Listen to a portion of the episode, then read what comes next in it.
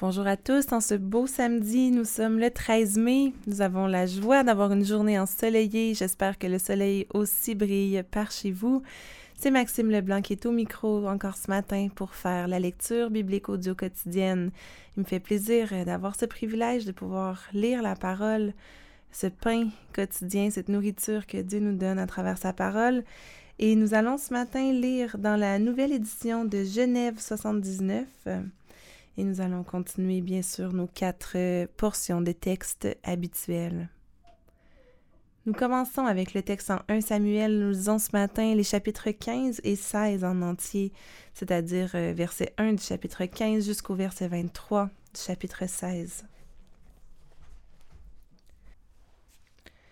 Il sera question de la guerre contre les Amalécites, de la désobéissance de Saül, ainsi que de David, roi d'Israël.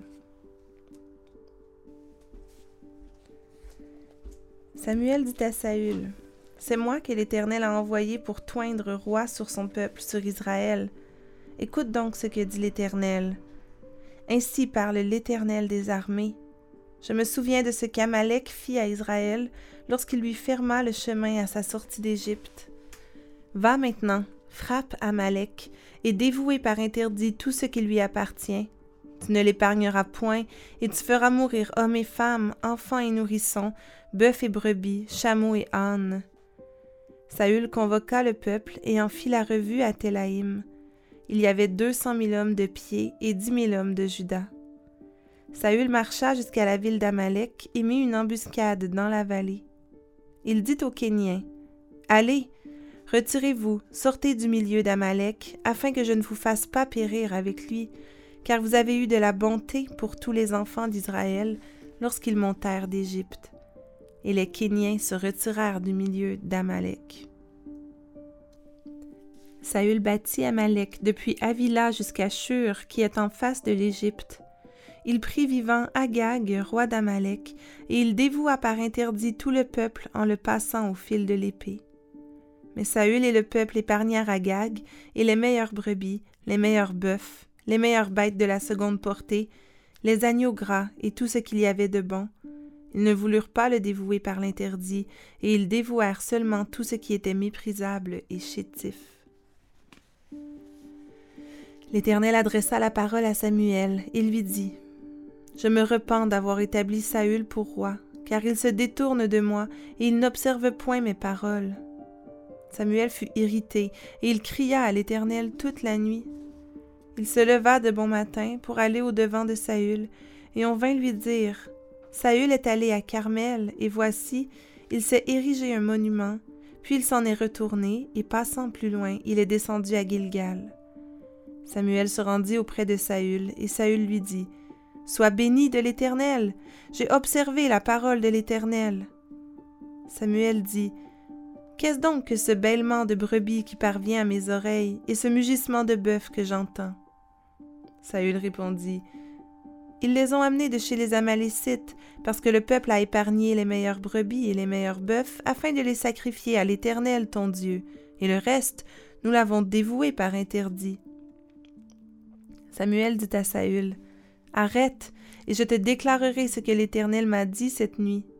Et Saül lui dit, Parle. Samuel dit, Lorsque tu étais petit à tes yeux, N'es-tu pas devenu le chef des tribus d'Israël, et l'Éternel ne t'a-t-il pas oint pour que tu sois roi sur Israël? L'Éternel t'avait fait partir en disant Va dévoue par interdit ces pécheurs, les Amalécites. Tu leur feras la guerre jusqu'à ce que tu les aies exterminés. Pourquoi n'as-tu pas écouté la voix de l'Éternel? Pourquoi t'es-tu jeté sur le butin et as-tu fait ce qui est mal aux yeux de l'Éternel? Saül répondit à Samuel j'ai bien écouté la voix de l'Éternel, et j'ai suivi le chemin par lequel m'envoyait l'Éternel. J'ai amené Agag, roi d'Amalek, et j'ai dévoué par interdit les Amalécites. Mais le peuple a pris sur le butin des brebis et des bœufs comme prémisse de ce qui devait être dévoué, afin de les sacrifier à l'Éternel ton Dieu à Gilgal. Samuel dit L'Éternel trouve-t-il du plaisir dans les holocaustes et les sacrifices, comme dans l'obéissance à la voix de l'Éternel? Voici l'obéissance vaut mieux que les sacrifices, et l'observation de sa parole vaut mieux que la graisse des béliers. Car la désobéissance est aussi coupable que la divination, et la résistance ne l'est pas moins que l'idolâtrie et les théraphim. Puisque tu as rejeté la parole de l'Éternel, il te rejette aussi comme roi. Alors Saül dit à Samuel, J'ai péché, car j'ai transgressé l'ordre de l'Éternel, et je n'ai pas obéi à tes paroles. Je craignais le peuple, et j'ai écouté sa voix. Maintenant, je te prie, pardonne mon péché, reviens avec moi, et j'adorerai l'Éternel. Samuel dit à Saül, Je ne retournerai point avec toi, car tu as rejeté la parole de l'Éternel, et l'Éternel te rejette, afin que tu ne sois plus roi sur Israël.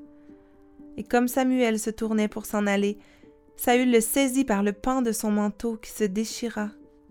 Samuel lui dit, L'Éternel déchire aujourd'hui de dessus toi la royauté d'Israël, et il la donne à un autre qui est meilleur que toi.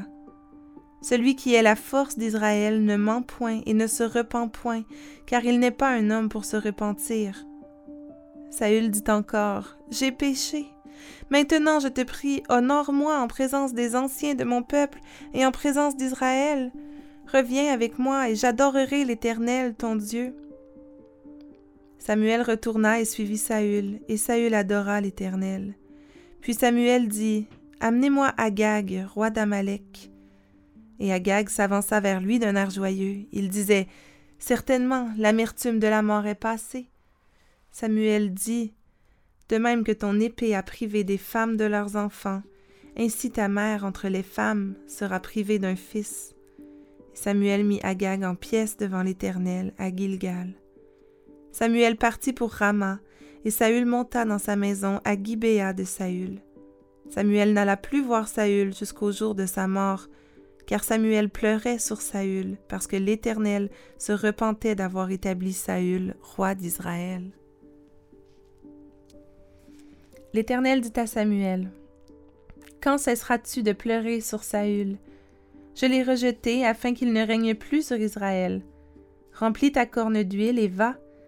Je t'enverrai chez Isaïe, Bethléemite, car j'ai vu parmi ses fils celui que je désire pour roi. Samuel dit, Comment irai-je? Saül l'apprendra et il me tuera. Et l'Éternel dit, Tu emmèneras avec toi une génisse et tu diras, Je viens pour offrir un sacrifice à l'Éternel. Tu inviteras Isaïe au sacrifice. Je te ferai connaître ce que tu dois faire, et tu oindras pour moi celui que je te dirai. Samuel fit ce que l'Éternel avait dit, et il alla à Bethléem. Les anciens de la ville accoururent, effrayés, au devant de lui, et dirent Ton arrivée annonce-t-elle quelque chose d'heureux? Il répondit Oui, je viens pour offrir un sacrifice à l'Éternel. Sanctifiez-vous et venez avec moi au sacrifice. Il fit aussitôt sanctifier Isaïe et ses fils, et il les invita au sacrifice. Lorsqu'ils entrèrent, il se dit en voyant Eliab, Certainement, loin de l'Éternel est ici devant lui. Et l'Éternel dit à Samuel, Ne prends point garde à son apparence et à la hauteur de sa taille, car je l'ai rejeté. L'Éternel ne considère pas ce que l'homme considère, l'homme regarde ce qui frappe les yeux, mais l'Éternel regarde au cœur. Isaïe appela Abinadab et le fit passer devant Samuel. Et Samuel dit, L'Éternel n'a pas non plus choisi celui-ci. Isaïe fit passer Shama, et Samuel dit, L'Éternel n'a pas non plus choisi celui-ci. Isaïe fit passer sept de ses fils devant Samuel, et Samuel dit à Isaïe, L'Éternel n'a choisi aucun d'eux. Puis Samuel dit à Isaïe, sont cela tous tes fils? Et il répondit, Il reste encore le plus jeune, mais il fait paître les brebis.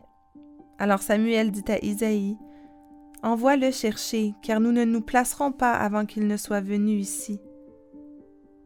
Isaïe l'envoya chercher. Or il était blond, avec de beaux yeux et une belle figure.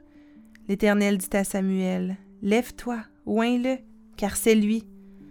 Samuel prit la corne d'huile et au milieu de ses frères.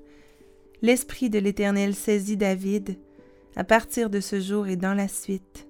Samuel se leva et s'en alla à Rama. L'esprit de l'Éternel se retira de Saül, qui fut agité par un mauvais esprit venant de l'Éternel. Les serviteurs de Saül lui dirent, Voici, un mauvais esprit venant de Dieu t'agite, que notre Seigneur parle, tes serviteurs sont devant toi, ils chercheront un homme qui sache jouer de la harpe, et quand le mauvais esprit venant de Dieu sera sur toi, il jouera de sa main, et tu seras soulagé. Saül répondit à ses serviteurs, Trouvez-moi donc un homme qui joue bien, et amenez-le-moi. L'un des serviteurs prit la parole et dit, Voici, j'ai vu un fils d'Isaïe, Bethléemite, qui sait jouer. C'est aussi un homme fort et vaillant, un guerrier, parlant bien et d'une belle figure, et l'Éternel est avec lui. Saül envoya des messagers à Isaïe pour lui dire, Envoie-moi David, ton fils, qui est avec les brebis. Isaïe prit un âne qu'il chargea de pain, d'une outre de vin et d'un chevreau, et il envoya ces choses à Saül par David, son fils. David arriva auprès de Saül et se présenta devant lui. Il plut beaucoup à Saül, et il fut désigné pour porter ses armes. Saül fit dire à Isaïe, Je te prie de laisser David à mon service, car il a trouvé grâce à mes yeux. Et lorsque le mauvais esprit venant de Dieu était sur Saül, David prenait la harpe et jouait de sa main. Saül respirait alors plus à l'aise et se trouvait soulagé, et le mauvais esprit se retirait de lui.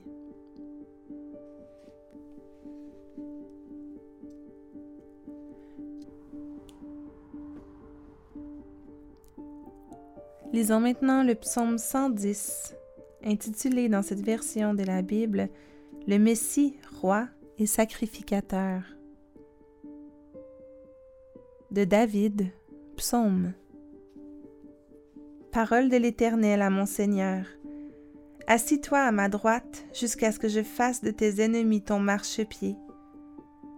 L'Éternel étendra de Sion le sceptre de ta puissance, domine au milieu de tes ennemis. Ton peuple est plein d'ardeur quand tu rassembles ton armée avec des ornements sacrés du sein de l'aurore. Ta jeunesse vient à toi comme une rosée. L'Éternel l'a juré, et il ne s'en repentira point. Tu es sacrificateur pour toujours, à la manière de Melchisédek. Le Seigneur à ta droite brise des rois au jour de sa colère. Il exerce la justice parmi les nations, tout est plein de cadavres. Il brise des têtes sur toute l'étendue du pays. Il boit au torrent pendant la marche. C'est pourquoi il relève la tête.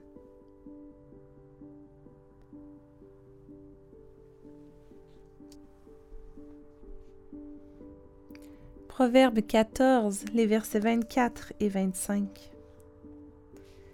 La richesse est une couronne pour les sages. La folie des insensés est toujours de la folie. Le témoin véridique délivre des âmes, mais le trompeur dit des mensonges.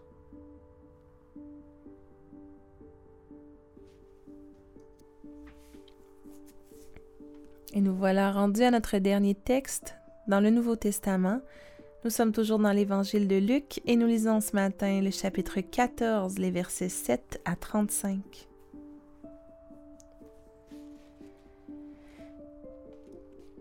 Il adressa ensuite une parabole aux conviés en voyant qu'ils choisissaient les premières places, et il leur dit Lorsque tu seras invité par quelqu'un à des noces, ne te pas à la première place, de peur qu'il n'y ait parmi les invités une personne plus éminente que toi et que celui qui vous a invité l'un et l'autre ne vienne te dire Cède la place à cette personne-là. Tu aurais alors la honte d'aller occuper la dernière place. Mais lorsque tu seras invité, va te mettre à la dernière place, afin que quand celui-ci qui t'a invité viendra, il te dise Mon ami, monte plus haut. Alors cela te fera honneur devant tous ceux qui seront à table avec toi. Car quiconque s'élève sera abaissé, et quiconque s'abaisse sera élevé. Il dit aussi à celui qui l'avait invité Lorsque tu donnes à dîner ou à souper, n'invite pas tes amis, ni tes frères, ni tes parents, ni des voisins riches, de peur qu'ils ne t'invitent à leur tour et qu'on ne te rende l'appareil. Mais lorsque tu donnes un festin, invite des pauvres, des estropiés, des boiteux, des aveugles, et tu seras heureux de ce qu'ils ne peuvent pas te rendre l'appareil, car elle te sera rendue à la résurrection des justes. Un de ceux qui étaient à table, après avoir entendu ces paroles, dit à Jésus, Heureux celui qui prendra son repas dans le royaume de Dieu. Et Jésus lui répondit, Un homme donna un grand repas, et il invita beaucoup de gens. À l'heure du repas, il envoya son serviteur dire aux conviés, Venez, car tout est déjà prêt. Mais tous unanimement se mirent à s'excuser. Le premier lui dit, J'ai acheté un champ et je suis obligé d'aller le voir. Excuse-moi, je te prie. Un autre dit, J'ai acheté cinq paires de bœufs et je vais les essayer. Excuse-moi, je te prie. Un autre dit, Je viens de me marier et c'est pourquoi je ne puis aller. Le serviteur de retour rapporta ces choses à son maître. Alors le maître de la maison, irrité, dit à son serviteur, Va promptement dans les places et dans les rues de la ville, et amène ici les pauvres, les estropiés, les aveugles et les boiteux. Le serviteur dit, Maître, ce que tu as ordonné a été fait, et il y a encore de la place. Et le maître dit au serviteur, Va dans les chemins et le long des haies, et ceux que tu trouveras, contrains-les d'entrer, afin que ma maison soit remplie. Car je vous le dis, aucun de ces hommes qui avaient été invités ne goûtera de mon repas. De grandes foules faisaient route avec Jésus. Il se retourna et leur dit Si quelqu'un vient à moi sans me préférer à son père, à sa mère, à sa femme, à ses enfants, à ses frères et à ses sœurs, et même à sa propre vie, il ne peut être mon disciple. Et quiconque ne porte pas sa croix et ne me suit pas ne peut être mon disciple. Car lequel de vous, s'il veut bâtir une tour, ne s'assit d'abord pour calculer la dépense et voir s'il a de quoi la terminer, de peur qu'après avoir posé les fondements, il ne puisse l'achever et que tous ceux qui le verront ne se mettent à le railler en disant Cet homme a commencé à bâtir et il n'a pu achever Ou quel roi, s'il va faire la guerre à un autre roi, ne s'assied d'abord pour examiner s'il peut, avec dix mille hommes, marcher à la rencontre de celui qui vient l'attaquer avec vingt mille S'il ne le peut, tandis que cet autre roi est encore loin, il lui envoie une ambassade pour demander la paix. Ainsi donc, quiconque d'entre vous ne renonce pas à tout ce qu'il possède ne peut être mon disciple. Le sel est une bonne chose, mais si le sel perd sa saveur, avec quoi l'assaisonnera-t-on? Il n'est bon ni pour la terre, ni pour le fumier. On le jette dehors. Que celui qui a des oreilles pour entendre, entende.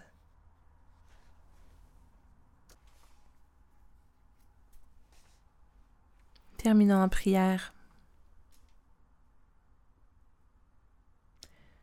Éternel Dieu, toi qui es notre Dieu, notre Père, notre Seigneur si grand et puissant, oui, toi, Seigneur, qui peux de ta colère écraser des rois, toi qui exerces ton jugement sur les nations. Toi, Seigneur, qui as tout pouvoir, qui maîtrise les ennemis qui t'entourent. Combien tu es grand, Seigneur, tu es notre lumière, tu es glorieux.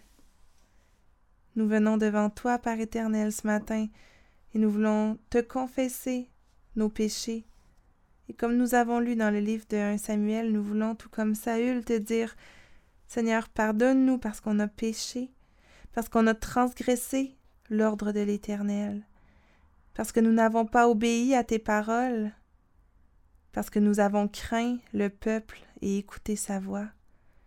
Oui, Seigneur, pardonne-nous, pardonne notre péché, pardonne-nous d'avoir craint les hommes plutôt que toi. Seigneur, Père Tout-Puissant, merci. Merci, Père, parce que ton Église est faite de gens imparfaits.